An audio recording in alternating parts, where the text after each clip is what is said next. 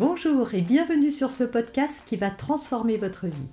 Je suis Noémie de Saint-Cernin, je suis coach certifié RNCP, auteur de plusieurs livres best-sellers, conférencière, formatrice en développement personnel et en parentalité, référente pour les médias, entrepreneuse, épouse et maman de trois enfants.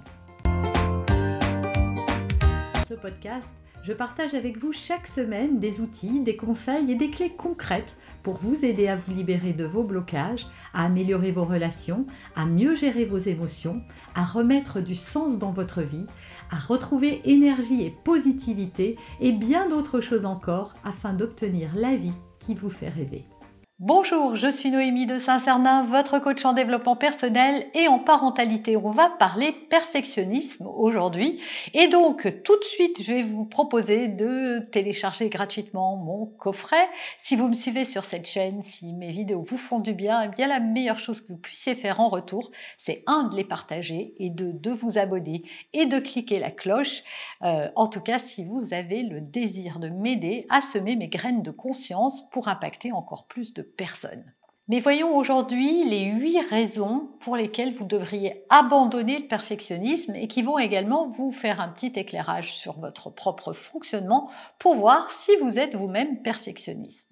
Alors, première chose que font les perfectionnistes, ils se concentrent exclusivement sur la destination. Ça veut dire quoi? Ça veut dire qu'ils visent un objectif et qu'ils ne sont animés que par l'atteinte de cet objectif. Or, c'est ultra décourageant, ultra démotivant. C'est ce qui fait que parfois, chez les perfectionnistes, mais même très souvent, on rencontre de la procrastination. C'est-à-dire que l'objectif est tellement inatteignable parfois ou tellement grand, tellement ambitieux, ce qui n'a rien de mal évidemment. Hein. On peut convoiter des choses euh, ambitieuses, avoir de l'ambition, vouloir faire des choses formidables, mais les perfectionnistes vont viser uniquement l'objectif et ne vont pas se préoccuper du chemin, voilà, ne vont pas savourer les petits pas qu'ils vont réaliser au fur et à mesure. Deuxième chose, les perfectionnistes sont très sensibles au regard des autres, ils le craignent, en tout cas ils, existent beaucoup dans le regard des autres, ils ont besoin de briller à travers le faire, et le faire bien, le faire comme il faut, le faire parfaitement. Résultat, ça les prive d'être heureux pour eux-mêmes, ça les prive de faire tout court parce que le but n'est jamais de faire la perfection. Je ne sais pas si vous peignez, le but n'est pas de devenir Picasso.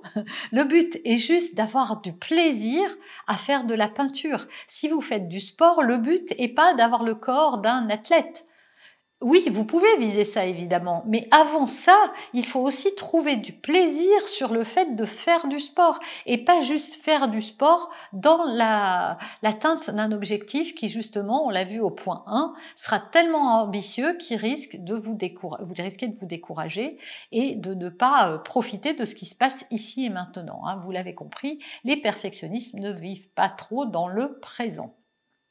Troisième faille, les perfectionnistes estiment leur valeur en fonction de ce qu'ils font, c'est-à-dire qu'ils associent le faire à l'être ce qui est vraiment une ineptie parce que vous pouvez euh, rater euh, euh, la cuisine et brûler tous vos plats et avoir de la valeur. En fait, votre valeur n'est jamais la conséquence de ce que vous faites. Or, je sais que les perfectionnistes qui m'entendent se disent Ah mais si, si, si, c'est évidemment ce qu'on fait. Eh ben non, c'est ce qu'on est. Ce qui fait votre valeur, c'est la personne que vous êtes. Est-ce qu'un enfant, un bébé n'a pas de valeur? Ben, Évidemment qu'il a une valeur même inestimable. Et pourtant, il ne sait rien faire à part des hareux hareux ou, ou des sourires. Et donc, heureusement qu'on l'évalue pas et qu'on n'évalue pas sa valeur à ce qu'il est capable de faire. Est-ce qu'une personne tétraplégique n'a pas de valeur? Évidemment qu'elle en a. En fait, la valeur ne vient pas de ce que l'on fait, mais c'est ce que croit le perfectionniste. Et résultat, il, euh, va conditionner sa valeur au faire. Donc quand il ne, et comme il est très dur avec lui, comme il ne sera jamais content puisque ça ne sera jamais parfait évidemment, eh bien il sera toujours insatisfait ou alors il réussira à faire quelque chose de bien, mais il oubliera très vite et il partira vers un autre projet pour faire encore, encore et toujours et avoir l'illusion que l'estime de lui est bonne.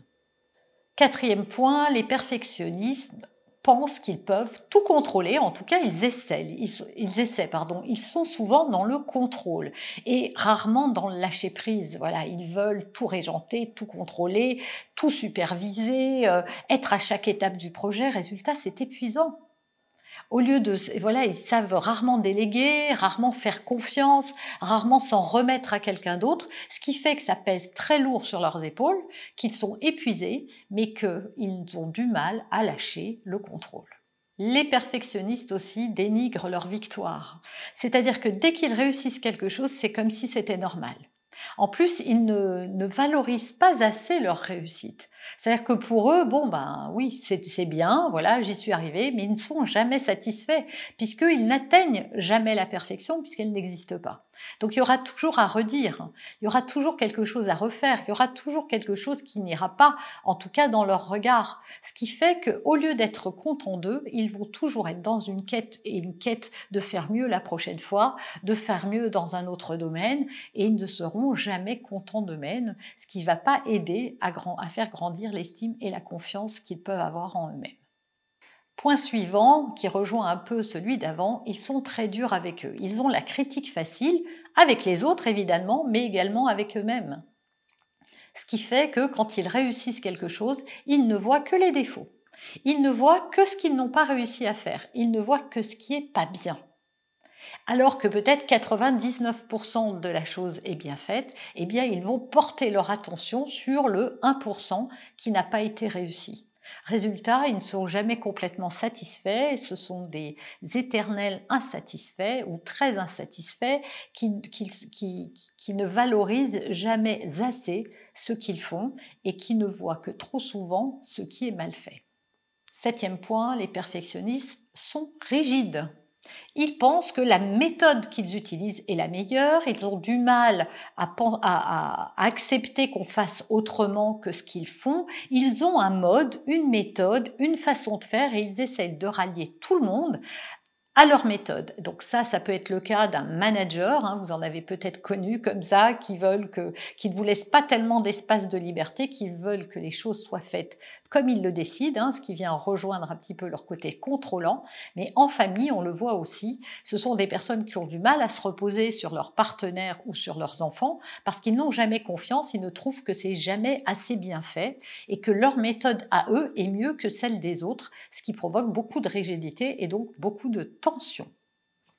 Et enfin, les perfectionnistes se mettent la pression et la barre beaucoup trop haute, ce qui génère beaucoup d'insatisfaction, mais également de stress et aussi de la, de la pression en fait, parce que c'est inatteignable, c'est difficilement atteignable, euh, ça demande une énergie considérable et donc les perfectionnistes s'épuisent à tel point que, comme je le disais dans le point 1, ils finissent parfois par être euh, procrastineurs par ne rien faire, par ne, par ne pas avancer sur leurs projets, par ne même pas les commencer et à s'en vouloir profondément. Alors, pour sortir de ce schéma, bien sûr que c'est possible, un pas à la fois, hein, et pas tout de suite euh, y arriver. Et je vais vous dire un petit peu toutes les choses qu'il faut que le perfectionnisme abandonne, ou en tout cas acquiert. Et pour tous ces, ces points-là, vous trouverez des vidéos spécifiques sur cette chaîne. Les challenges d'un perfectionniste sont apprendre à savourer le chemin et non pas la destination, se satisfaire de lui-même, accepter l'échec et l'imperfection, lâcher prise, se réjouir des petites victoires et des petits pas qu'il fait, ne pas exiger trop de lui-même et ne pas viser trop haut ou trop grand. Vous avez aimé cet épisode, abonnez-vous pour être informé de toutes mes futures publications. Laissez un avis 5 étoiles sur la plateforme que vous utilisez et un commentaire afin de m'aider à diffuser mes graines de conscience et de bienveillance à d'autres personnes. Vous pouvez aussi, si vous en avez envie, partager ce podcast à vos amis. Merci, merci d'avance pour votre soutien. Pour aller plus loin, vous pouvez me retrouver sur ma chaîne YouTube, mon site internet et mes réseaux sociaux. Ils portent mon nom, Noémie de Saint-Cernin. Et si vous souhaitez aller plus loin et vous faire accompagner, venez rejoindre mes programmes de coaching et mes accompagnements. Tout est indiqué sur mon site internet www.noémiedesaintcernin.com dans la rubrique Mes coachings et formations. Vous pourrez également télécharger gratuitement les coffrets cadeaux que j'ai spécialement concoctés pour vous.